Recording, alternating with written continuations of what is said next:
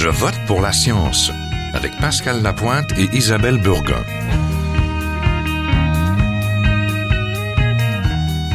Bonjour à tous. Panama, Glacier, Peanut, on leur donne des noms tellement il en reste peu. 12 baleines noires sont mortes depuis juin 2017 dans les eaux du golfe Saint-Laurent sur une population mondiale d'à peine 450 individus. La baleine noire de l'Atlantique Nord, ou baleine franche, est une espèce en voie de disparition, protégée notamment par la loi sur les espèces en péril du Canada. Et c'est la faute de l'homme s'ils ces cétacés disparaissent. Le nombre de collisions avec les navires est en hausse. La modification de leur habitat s'accélère avec les changements climatiques. Les filins de pêche les capturent.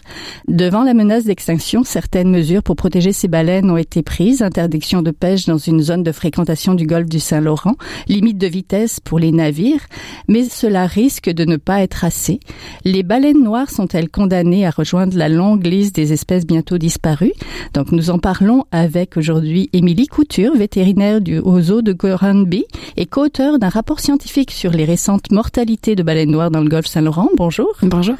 On en parle aussi avec Robert Michaud, directeur scientifique du groupe de recherche d'éducation sur les mammifères marins, le GREM. Bonjour. Bien, bonjour. Donc, 12 mortalités de baleines noires depuis juin dernier. Comment expliquer un peu ce qui arrive? C'est un, un drame, surtout en, en regard du faible nombre de ces cétacés qui restent. Peut-être Monsieur Michaud? Bien, pour, pour mettre en perspective ces chiffres, euh, faut comprendre qu'au cours des, des 30-40 dernières années, cette population a été suivie de très très près. Au début des années 90, on croit qu'il restait à peine 300 baleines noires dans l'Atlantique Nord.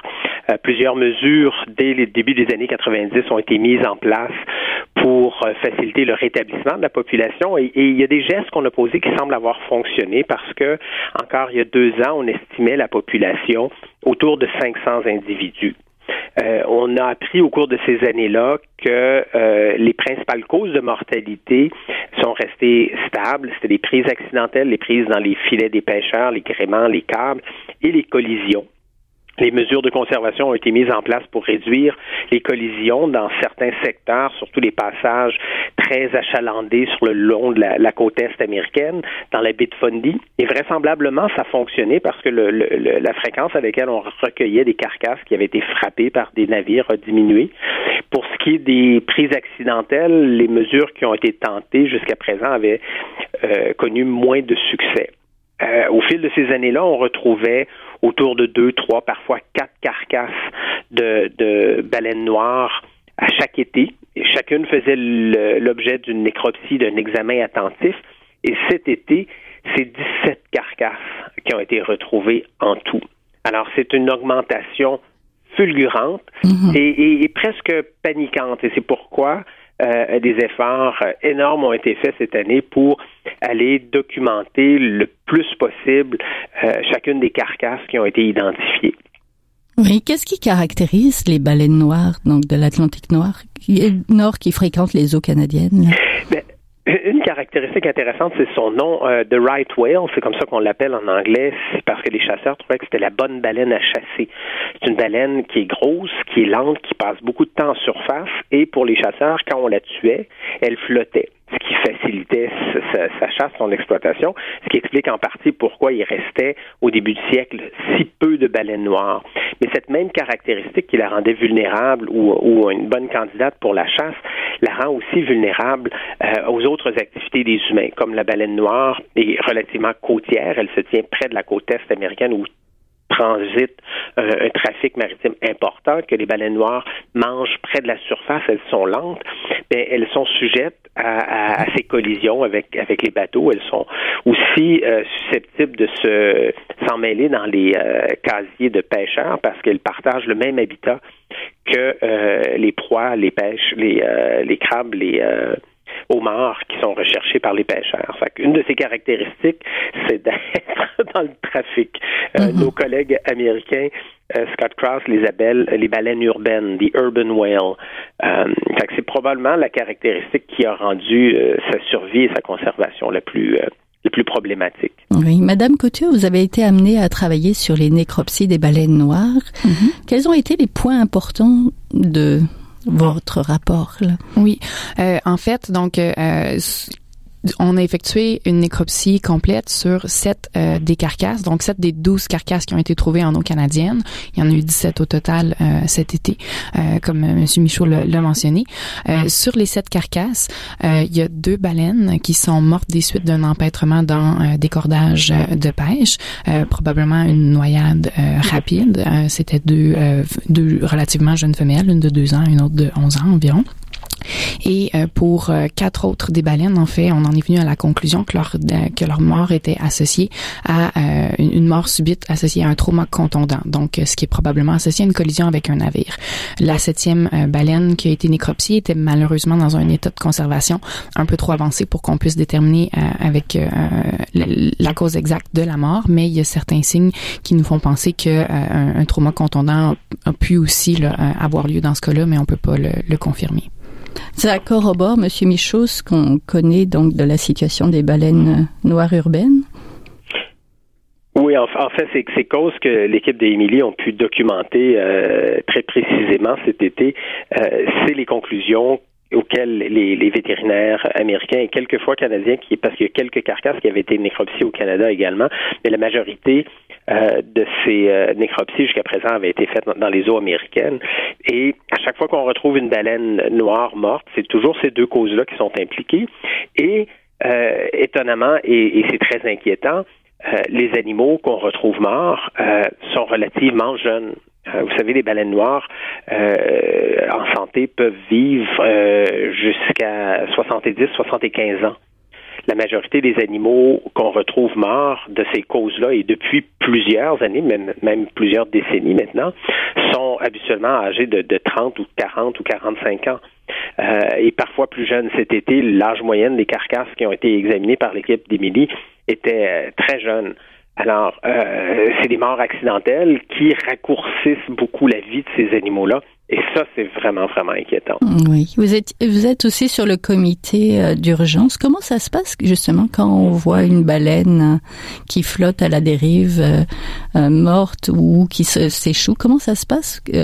en fait, c'est presque un branle-bas de combat se met en place. Il faut comprendre que euh, au Canada comme aux États-Unis, depuis une trentaine, quarantaine d'années, il y a des réseaux d'urgence qui ont été mis en place un peu partout euh, parce que on veut comprendre qu'est-ce qui arrive avec ces, espèces-là. Et certaines de ces espèces de baleines euh, sont connues de par seulement quelques observations et les carcasses ont souvent et traditionnellement été une grande source d'information.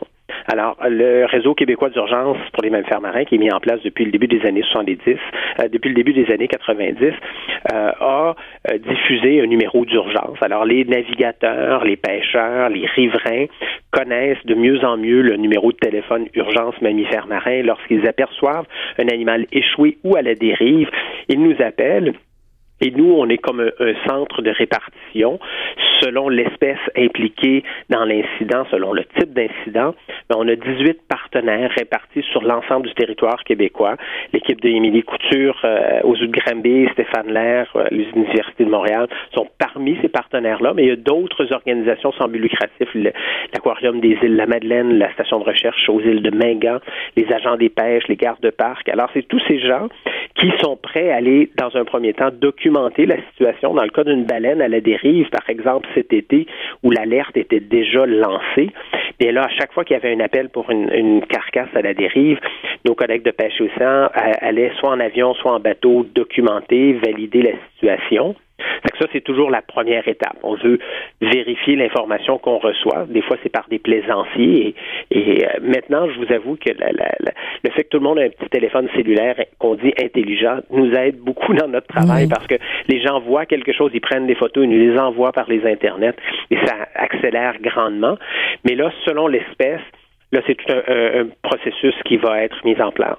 Est-ce qu'on veut aller récupérer la carcasse ou l'échantillonner en place? Et cet été, ça a été ça la grande discussion dans les premiers jours de cette série noire-là, c'est qu'est-ce qu'on va faire avec les carcasses? Est-ce qu'on va les laisser aller? Est-ce qu'on va les ramener?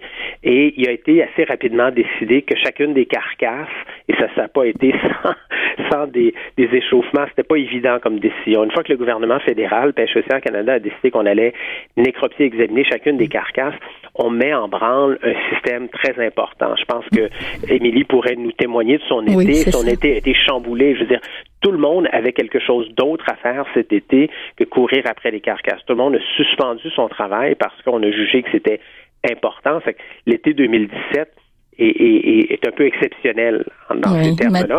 Mais, on, on, fait ça depuis des années, sauf que cette année, on le fait sans cesse. Tout le monde y a mis tout l'été. Je pense qu'Émilie pourra témoigner. oui. Madame Couture, justement, comment ça se passe une nécropsie de Oui.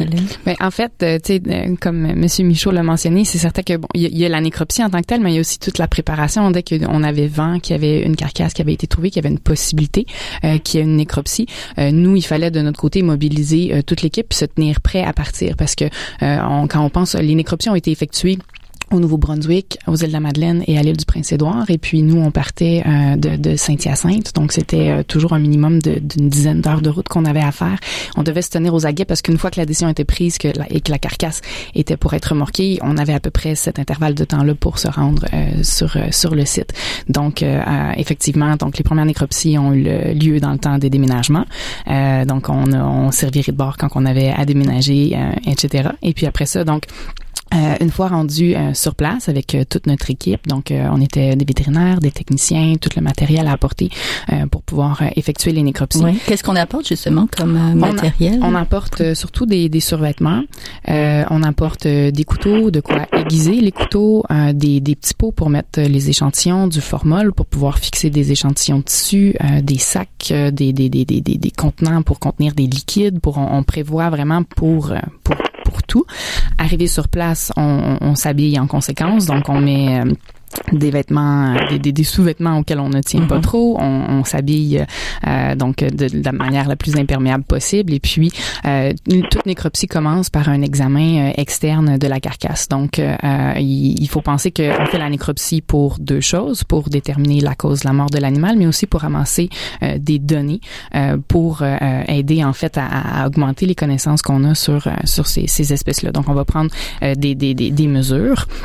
Euh, on va prendre des photos de cicatrices externes qui vont aussi aider à l'identification de la baleine en tant que telle. Donc, la, la raison euh, pour laquelle on a euh, des noms de, de, de, ces baleines-là qui sont suivis par les, les, organismes aux États-Unis, donc le New England Aquarium, qui ont un catalogue sur les baleines-là, c'est grâce à la photo-identification et à la prise d'échantillons génétiques. Donc, il y a ça qu'on fait aussi pendant les nécropsies. Une fois qu'on a terminé l'examen externe de la carcasse, mais là, on y va un petit peu par pelure d'oignon. Donc, on va, on va commencer par enlever euh, la couche de gras et de peau à, l'extérieur, euh, ce qui nous amène aux muscles. On remarque les changements au niveau de ça. Donc, euh, dans le cas des baleines qui étaient frappées par des navires, on avait des contusions du gras qu'on pouvait observer à ce moment-là. Ensuite, euh, même chose au niveau du muscle. On a parfois eu des, des hémorragies au niveau des muscles. Ensuite, on arrive euh, au squelette de la carcasse. On doit enlever une bonne partie là, du, des, des, côtes pour pouvoir accéder euh, à l'intérieur de la carcasse de la baleine. ces énormes animaux-là ont un taux de décomposition assez assez rapide et donc c'est certain que parfois, arrivé à l'intérieur de la carcasse, il y avait plusieurs organes qui qui manquaient à l'appel, donc qui pouvaient être décomposés ou avoir été expulsés de la carcasse à cause de la pression euh, qui, qui, qui, qui, se met à, l'intérieur de la carcasse en décomposition. Euh, donc, euh, on prend des échantillons de chacune de ces couches-là. on regarde aussi ce que j'ai pas dit, c'est au niveau du squelette, hein, si on a des fractures aussi. Euh, et puis on documente tout ça au fur et à mesure. On prend des échantillons et puis après ça notre travail se poursuit euh, euh, après la après la nécropsie en tant que telle. Donc une fois de retour à la maison, ces tissus-là sont fixés dans le formol, sont coupés en minces en minces tranches pour qu'on puisse en faire des lames puis les observer au microscope et voir s'il y a des changements.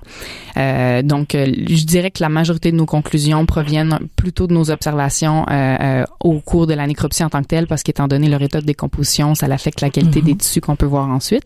Mais euh, il y a d'autres échantillons aussi qu'on a pris pour faire des analyses toxicologiques. Donc c'est certain qu'au début, quand on a un événement, un épisode de mortalité important comme ça, on doit garder l'esprit large sur ce qui les a causés. Donc on a aussi investigué est-ce qu'il y a des toxines qui peuvent avoir altéré le comportement des baleines et puis avoir fait en sorte qu'elles soient comme plus prédisposées à se faire frapper par des navires.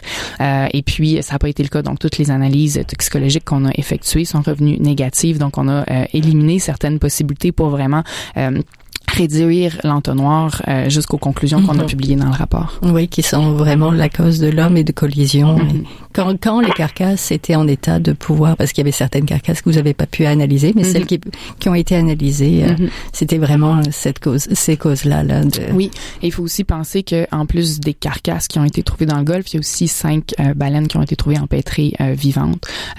certaines ont été désempêtrées et puis d'autres n'ont pas pu l'être.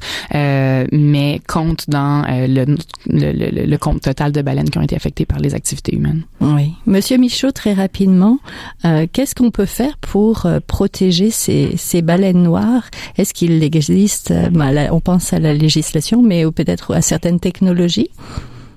En fait, euh, comme je le disais en début d'entrevue, aux États-Unis, dans les années 90-2000, on avait déjà mis en place toutes sortes de stratégies pour réduire les risques de collision, des réductions de vitesse dans des zones spatiales et, temporelles qui s'ajustent selon la, présence des baleines. Alors maintenant, on a des, outils pour prédire où sont les baleines, les baleines ayant été étudiées depuis plusieurs années.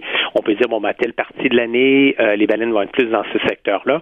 On arrive même à actualiser ces prédictions avec des drones sous-marins qui parcourent l'habitat des baleines, qui les, à, l'écoute des baleines, qui retransmettent par satellite les, informations sur la présence des baleines et les zones de réduction de vitesse peuvent être ajustées en fonction de la concentration des baleines dans différents secteurs. Fait que ça, ça a été mis en place aux États-Unis et il y a eu un certain succès.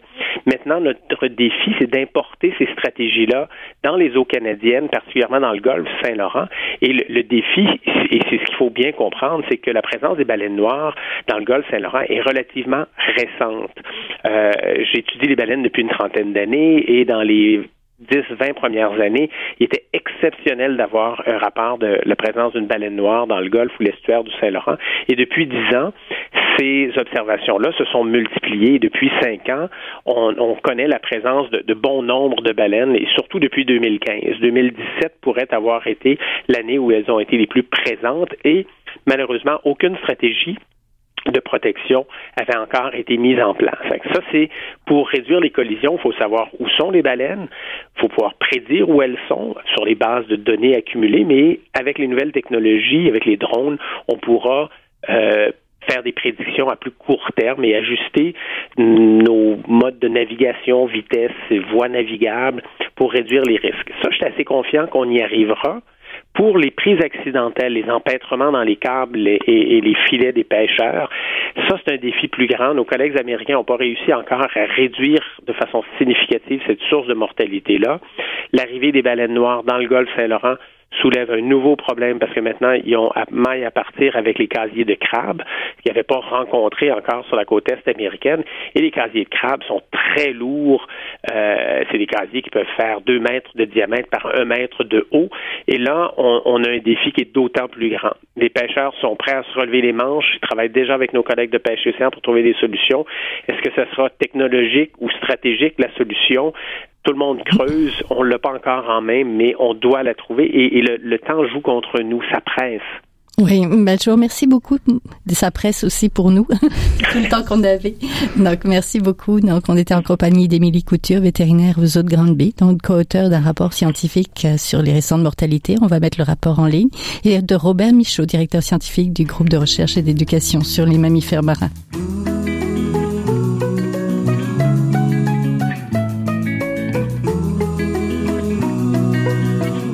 Vous êtes toujours à Je vote pour la science, là où la science rencontre la politique, une émission produite par l'agence Science Presse. Vous pouvez visiter son site internet au sciencepresse.qc.ca. En chronique aujourd'hui, Eve Baudin, la directrice de rumeurs de l'agence Science Presse. Bonjour. Bonjour. Eve, aujourd'hui, tu vas nous parler de méditation pleine conscience. Tu avais fait un article qui, au début, avait été publié dans Planète F. Mhm, exactement. Donc, euh, on a une petite entente avec Planète F, le détecteur de rumeurs. On publie à chaque mois une, une rubrique, en fait, une, un article dans, dans Planète F. Et donc, j'ai publié cet article sur la méditation pleine conscience à, l'école, en fait. Donc, euh, un angle un peu particulier.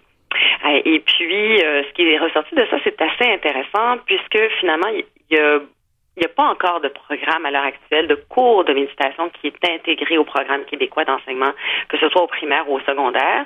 Mais il y a quand même beaucoup d'initiatives euh, qui viennent de professeurs, donc qui ont décidé euh, de faire de la méditation pleine conscience dans leur classe. Donc, soit ils vont utiliser un programme qui est très, très, très connu dans le monde anglophone qui s'appelle Mind Up. Ça, c'est un programme qui a été développé par l'actrice américaine Goldie Hawn avec, euh, en collaboration, bien sûr, avec des neuroscientifiques et des psychologues. Et c'est un programme anglophone très connu, comme je le disais, puisqu'il est, il est utilisé par à peu près, on dit, 1000 enseignants qui l'utiliseraient dans la région de Vancouver, mais aussi aux États-Unis, en Angleterre, dans d'autres pays. Euh, mais il faut prendre la peine de le traduire soi-même. Donc, euh, au Québec, euh, il y a d'autres professeurs à ce moment-là qui vont plutôt choisir d'y aller avec un, manuel qui est déjà en français, qui est le manuel pédagogique qui s'appelle Mission Méditation, qui a été développé par la psychologue Catherine Malbeuf-Urtubise et aussi le chercheur Éric Lacourse et qui est très populaire auprès des enseignants. Et donc, ces deux programmes-là, quand même, se rejoignent dans la mesure où ils sont tous les deux issus du courant de méditation qu'on dit de pleine conscience du terme mindfulness, euh, donc qui a été popularisé à la fin des années 70 par John Kabat-Zinn, qui est un chercheur à l'école de médecine de l'université du Massachusetts, et finalement, c'est une la, la, méditation pleine conscience, ce qu'il faut savoir, c'est une version sécularisée là, de la méditation bouddhiste traditionnelle. Ça, ça veut dire quoi? Ça veut dire qu'il n'y a aucune euh, notion, disons, euh, connotation spirituelle de l'enfant, des choses comme ça. Et c'est pas non plus, disons, la vision qu'on aurait de prime abord euh, de la méditation, parce que c'est pas seulement une méditation assise avec des yeux fermés. En fait, c'est vraiment au moyen d'exercice qu'on va essayer d'entraîner les jeunes à avoir une présence attentive. D'ailleurs, le terme présence attentive, c'est le terme qui est de plus en plus euh, euh, préféré des chercheurs là, qui sont dans le domaine francophone parce qu'on trouve qu'il décrit mieux que c'est, euh, il décrit mieux ce que c'est le mindfulness, donc le terme présence attentive que méditation pleine conscience. Donc ce qu'on fait en classe, pour donner des exemples, on va demander à des jeunes de goûter à des, par exemple, un petit fruit acidulé comme la canneberge. Donc on va lui demander quand tu goûtes à une canneberge fraîche, comment, qu'est-ce que tu peux me dire sur est-ce que tu peux le goûter, le sentir, le regarder, me décrire. En fait, tout ça sert euh, aider l'enfant à se connecter avec ses, cinq sens, d'établir un lien avec son corps, son esprit, euh, aussi créer un contact avec ses émotions. Donc oui, il y a des exercices où on va demander à l'enfant de s'asseoir, de respirer, de prendre une pause. Il appelle ça des pauses éclairs, euh, de se demander comment il sent, quelles sont ses émotions et ses sensations. Et tout, tout ce, le but en fait, c'est de de reconnaître une émotion. Donc, si l'enfant est stressé, il pourra euh, prendre conscience qu'il est stressé, s'il est fâché, prendre conscience qu'il est fâché, etc. Et c'est le but de cette fameuse, euh, de ces fameux exercices de présence attentive qu'on fait à l'école. Et plusieurs professeurs qui font ce genre d'exercice-là disent qu'après un certain temps, ben les élèves finissent par l'utiliser aussi dans leur vie, donc à la maison, quand ils sont impulsifs, quand ils sont tristes, quand ils ont un malaise, et que ça, les aide, à, dans le fond, à, à apaiser leur stress, euh, par exemple s'ils sont stressés. Par contre, euh, il faut savoir euh, que les études euh, sur la méditation pleine conscience chez les jeunes, bien, elles sont quand même. Euh, il y a encore peu d'études. Il y en a des méta-analyses qui ont démontré qu'il y a des bienfaits pour les jeunes enfants puis les adolescents, mais c'est encore, on pourrait dire, embryonnaire. Donc, par exemple, il y a des méta-analyses qui ont démontré que la présence attentive est prometteuse pour réduire le stress, l'anxiété chez les jeunes, augmenter leur bien-être, les aider à avoir une meilleure gestion de leurs émotions. Mais pour ce qui est, par exemple, de l'état dépressif, euh, de la santé mentale, on ne sait pas exactement euh, comment les jeunes réagissent. Il faut savoir comme que comme n'importe quel outil, mais c'est pas une méthode universelle. C'est-à-dire qu'il y a des jeunes qui réagissent bien à cette méthode-là, puis il y a des jeunes qui réagissent pas bien ou pas du tout. Donc, il faut que ce soit ça parce que euh, si on voulait, par exemple, implanter la méditation pleine conscience dans les écoles, il faudrait s'assurer que c'est une méthode universelle. Et là, on est très, très loin de ça, parce que justement, la science n'a pas pu démontrer que c'est suffisamment bon pour tout le monde pour l'implanter de façon universelle. Oui, donc, il y, a, des bienfaits, il y a des bienfaits, mais c'est peut-être pas suffisant pour tout le monde. Mais non, exactement. Et, chez certains, par exemple, on a des études qui ont démontré que chez certains, la méditation pourrait même augmenter l'anxiété ou la détresse psychologique. Et c'est vraiment pour bien identifier par exemple, qui pourrait moins bien répondre et ne pas en fait créer des problèmes en implantant une méthode comme celle-là que finalement les chercheurs, par exemple Catherine Malbeuf-Urtubis qui connaît bien puis qui a fait plusieurs recherches dans le domaine, elle, elle ne recommande pas qu'on implante ça dans toutes les écoles du Québec parce que finalement les études sont pas là pour valider une implantation à large échelle. Par contre, c'est intéressant quand même de l'étudier pour valider scientifiquement quels sont les bienfaits, est-ce qu'il y en a, qui réagit bien, mais il faut évidemment faire des études euh, qui, qui, ont des hautes exigences scientifiques, on pourrait dire, en matière de recherche, parce que si on fait pas ça, ben, on pourrait créer d'autres types de problèmes. Donc, euh, c'est la raison pour laquelle, par exemple, ce chercheur-là, mais aussi plein d'autres chercheurs dans le monde font des études avec des groupes témoins pour valider qui réagit bien, qui réagit moins bien. Et Madame Malbeuf, par exemple, Urtubis, vient de débuter un programme de recherche qui va durer sept ans. Donc, elle va prendre les enfants de la maternelle à la fin du primaire et elle va les suivre pendant sept ans. Euh, donc, toujours avec un groupe témoin qui ne fait pas de méditation pour vérifier si ça fonctionne, chez qui ça fonctionne, etc. Donc, ça ne veut pas dire que, en attendant, si votre le professeur de vos enfants à l'école a instauré, a instauré des pratiques de pleine conscience, il faut s'inquiéter. Euh, je pense que la plupart des professeurs savent déjà que c'est pas une baguette, magique, ils sont quand même assez bien, euh, assez sensibles à la façon dont les enfants réagissent dans la classe, sont très à l'écoute en fait des enfants dans la classe généralement. Et euh, c'est encore une fois c'est la raison pour laquelle la méditation de pleine conscience n'est pas encore adoptée à large échelle au Québec et c'est important de le comprendre aussi. Oui, on va voir s'il y a d'autres études et peut-être à un moment donné un peu plus de validation scientifique. Ben, je te remercie beaucoup. Eve, c'était Eve Baudin, la détectrice de rumeurs de l'agence Science Presse. Vous pouvez lire ce qu'elle fait sur le site de l'agence Science Presse, donc à sciencepresse.qc.ca. C'est tout pour cette semaine. Je vote pour la science est une production de l'agence Science Presse avec Radio VM au micro Isabelle Burguin, à la régie Daniel Fortin. Vous pouvez réécouter cette émission à l'antenne de Radio VM ou encore en podcast sur le site de l'agence Science Presse au sciencepresse.qc.ca et nous suivre toujours sur vos réseaux sociaux préférés. À la semaine prochaine.